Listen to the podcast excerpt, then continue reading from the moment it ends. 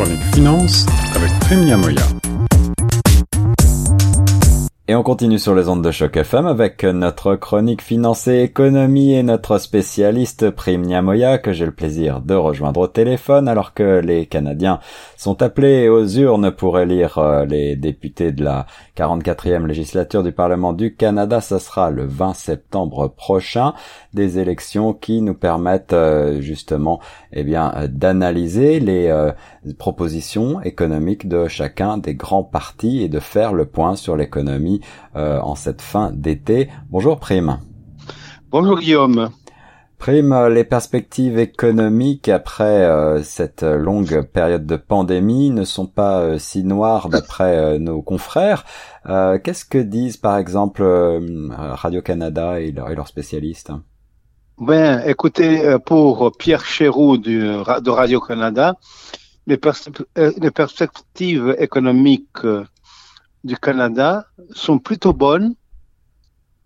Il prévoit une reprise importante due à la vigueur de la consommation et des exportations. Ouais. Il, prévoit par contre un, repli des investissements privés et du marché immobilier.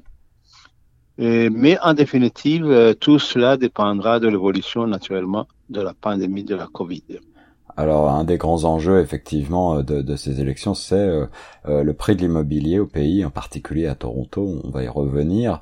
En ce qui concerne la, production au pays, la production du Canada, est-ce que on prévoit de, reprendre des niveaux pré-pandémie? Pas avant 23, 22, 23, d'après encore une fois Radio Canada. Canada. Ouais. Donc, et par conséquent, la Banque du Canada, la Banque centrale, va poursuivre sa politique monétaire accommodante.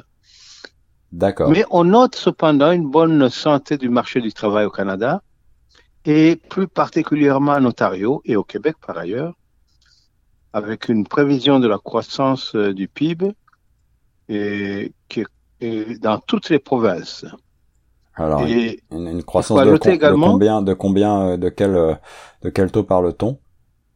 En Ontario, ce sera plutôt de 4,5%. Ah oui. Mais en règle générale, globalement, ça va tourner autour de 6% de prévision de croissance au Canada, ce qui est quand même assez considérable. En effet, oui, c'est des chiffres élevés. Je, crois que tu as quelques chiffres justement que tu as glanés pour nous, euh, pour remettre l'économie canadienne dans le contexte mondial. Ah oui, absolument, parce que le Canada dépend euh, des exportations, comme on l'avait souligné la dernière fois. Ouais. Et c'est important que le contexte de l'économie mondiale soit favorable. Alors, on prévoit, entre autres, 5,2% du PIB mondial, ce qui est quand même une bon, un bon signe, dont 3,33,5 pour l'Union européenne. D'accord. Et l'évolution de l'économie américaine également est plutôt favorable, puisqu'il ne faut pas oublier que c'est 75% des exportations canadiennes sont tributaires de l'évolution de euh, l'économie euh, canadienne euh, américaine pardon. Oui, oui, oui. Et, de l'évolution de, de, la pandémie qui qui pèse sur certains secteurs. On en avait parlé, le tourisme notamment, l'hébergement, des, des, des, secteurs comme ça qui sont très touchés. Oui. Hum. Les investissements dans tout ça, euh, quelle part représente-t-il Bon, écoutez, le, les investissements, c'est encore une fois euh, essentiellement dû à la relance économique euh, des 100 milliards qui ont été votés pour trois ans et de l'appui des prestations canadiennes de relance économique, PCRRE, qui a été prolongé. Ouais, ouais. Alors on le voit, Justin Trudeau, on le disait, a, convié les Canadiens aux urnes euh, plutôt que prévu, c'est le, 20 septembre. Ça veut dire qu'il se sent plutôt confiant pour que euh, son parti, le Parti libéral, euh, puisse remporter ces élections, j'imagine. Oui, mais apparemment les sondages aussi lui donnent une cote favorable, donc il a le vent en poupe. Donc c'est aux électeurs qui vont sanctionner d'une manière ou d'une autre sa politique passé et les perspectives à venir. Ouais, ouais, avec des bons chiffres, tu l'as dit, du, du, PIB et puis du chômage qui ne sont pas très élevés. Il y a quand même des, des risques sur la croissance, je crois, qui sont soulignés par nos confrères. Oui, il y a des risques évidents parce que Euh, il y a la pénurie de la main-d'œuvre qui s'élève à presque 700 000 pour l'économie canadienne. De 700 000 manière globale. personnes. Ouais. Oui, 671 000 personnes. Donc, le comportement aussi de l'évolution de l'inflation et du marché immobilier. Ouais, ouais. Alors ça, ce Euh. sont deux, deux points clés aussi sur lesquels euh, on, on a passé du temps au cours des dernières chroniques. On vous renvoie, chers auditeurs, à, à ces chroniques pour essayer de, de comprendre un petit peu mieux. Mais c'est vrai que l'inflation, euh, sans être galopante, est quand même plus forte qu'il y a quelques mois seulement. Et puis le marché de l'immobilier, ben, on le sait, est toujours extrêmement, euh, extrêmement fort, surtout dans les grandes villes, à Vancouver, à Toronto et à Montréal. Et donc, euh, ce sont des des euh, facteurs qui sont euh, potentiellement qui peuvent peser sur la croissance. Absolument. Bon, parmi d'autres risques, il y a évidemment le risque climatique. Oui, Et- mais euh, Trudeau espère qu'il récoltera des fruits de sa gestion de la pandémie avec le taux le plus élevé de vaccination parmi les pays membres de l'OCDE. Alors ça c'est une effectivement euh, une belle réussite hein, du Canada Euh, face à, à ce bilan euh, de, des, des libéraux et de Trudeau. Les conservateurs ont dévoilé leur propre plateforme. Qu'est-ce que tu as retenu? Bien, voilà, j'ai retenu de Radio-Canada et d'autres euh, également que les conservateurs ont prévu une panoplie de prêts aux PME Ouais, pour récupérer un million d'emplois perdus lors de la pandémie et qui compte subventionner à hauteur de 50, 50% des salaires pour encourager les embauches pendant six mois. Alors là, c'est une politique euh, évidemment qui vise à, à soutenir avant tout l'économie et l'économie des petites entreprises qui, euh, on l'a vu également, euh, a beaucoup souffert de la pandémie.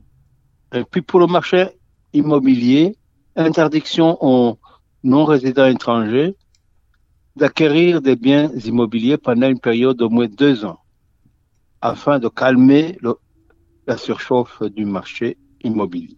D'accord. Alors ça, c'est une mesure qui, qui s'ajouterait, euh, j'imagine, euh, aux mesures déjà en place, là, des taxes euh, qui visent les, les acheteurs non résidents étrangers. Reste à savoir quel serait l'effet concret de, de telles interdictions sur le marché du travail, du- sur le marché de l'immobilier. Mais il faut dire que le Parti conservateur, comme les autres partis d'ailleurs, sur ce qui concerne le marché immobilier, il n'y a pas de politique claire. Mhm.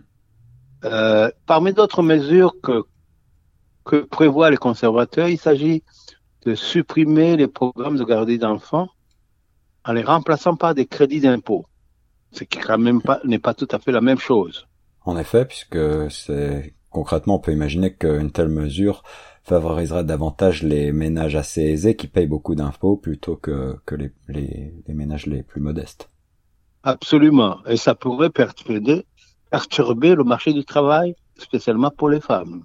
En effet, en effet. Mhm. Euh, quelles sont les autres mesures que tu as que tu as notées là dans ce programme des, de la plateforme des conservateurs? Ah bon, écoutez, le, le, le, le Parti conservateur euh, compte évidemment supprimer des programmes de dépenses. Il ne, il ne spécifie, pas, spécifie pas lesquels Mhm. pour rétablir graduellement l'équilibre budgétaire d'ici dix ans.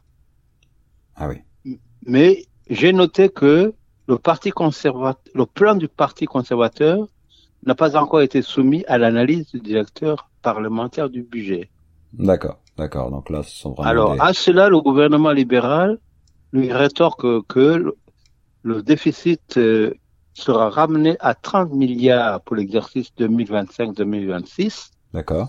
ce qui correspondrait à environ 1,1 du PIB, du PIB, soit au même niveau pré-pandémique.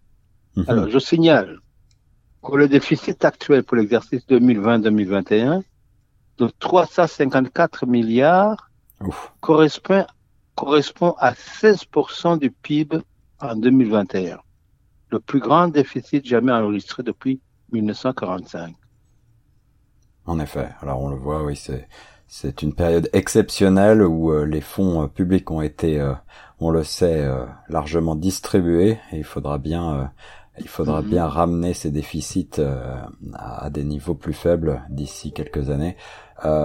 pour pour l'année en cours, le déficit atteint atteindrait quel quel pourcentage du PIB Le déficit pourrait atteindre des sommets jamais égalés de 17,5% du PIB, soit 386 milliards dû notamment à l'extension de la subvention salariale d'urgence du Canada. Ouais, ouais.